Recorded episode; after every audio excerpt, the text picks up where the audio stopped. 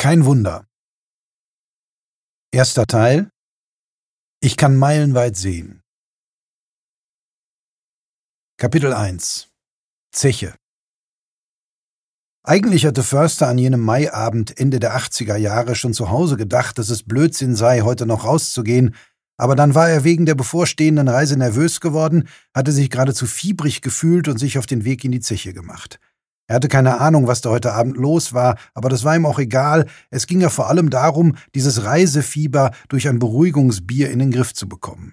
Allein losziehen war natürlich tendenziell deprimierend, aber in der Zeche traf man eigentlich immer irgendwen, den man kannte.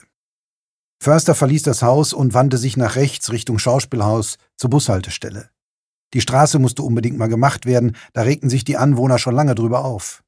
In der Mitte verliefen noch die alten Straßenbahnschienen, die aber nicht mehr genutzt wurden, weil es jetzt eine U-Bahn gab. Schlaglöcher waren seit Jahren nur notdürftig geflickt worden, und so wirkten auch die Häuser mit ihren graubraunen Fassaden. Er überquerte den Platz vor dem hell erleuchteten Schauspielhaus.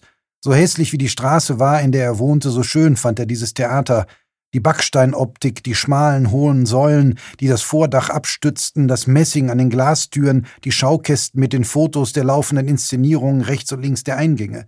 Über den Eingängen hingen große quadratische Transparente mit den Titeln der Stücke, die heute gespielt wurden. Im großen Haus lief Pirandellos Die Riesen vom Berge und in den Kammerspielen ein Tanztheaterstück von Reinhold Hoffmann. Unter den Titeln das aktuelle Logo des Schauspielhauses ein durchgestrichenes Atomkraftwerk. Der Bus hielt vor der Sparkasse. Sieben Haltestellen waren es bis zur Zeche. Sieben Haltestellen, an denen man ablesen konnte, dass man von einem Teil der Stadt in einen völlig anderen wechselte. Die ersten hießen ganz idyllisch Christstraße, Farnstraße, Rechner Park, aber dann folgten Werk Eickhoff, Knappschaft und schließlich Knappenstraße direkt an der Zeche. Eine vorher noch die Bernecker Straße, aber Förster wusste nicht, nach wem die benannt war.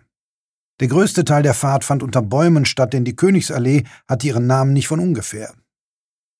Vor der Zeche, ebenfalls Backstein, flach, Lüftungsrohr außen dran und auf dem Dach der gelbe Schriftzug, dessen Buchstaben rot eingefasst waren, das Ganze auf schwarzem Untergrund, standen Leute und rauchten und tranken Bier.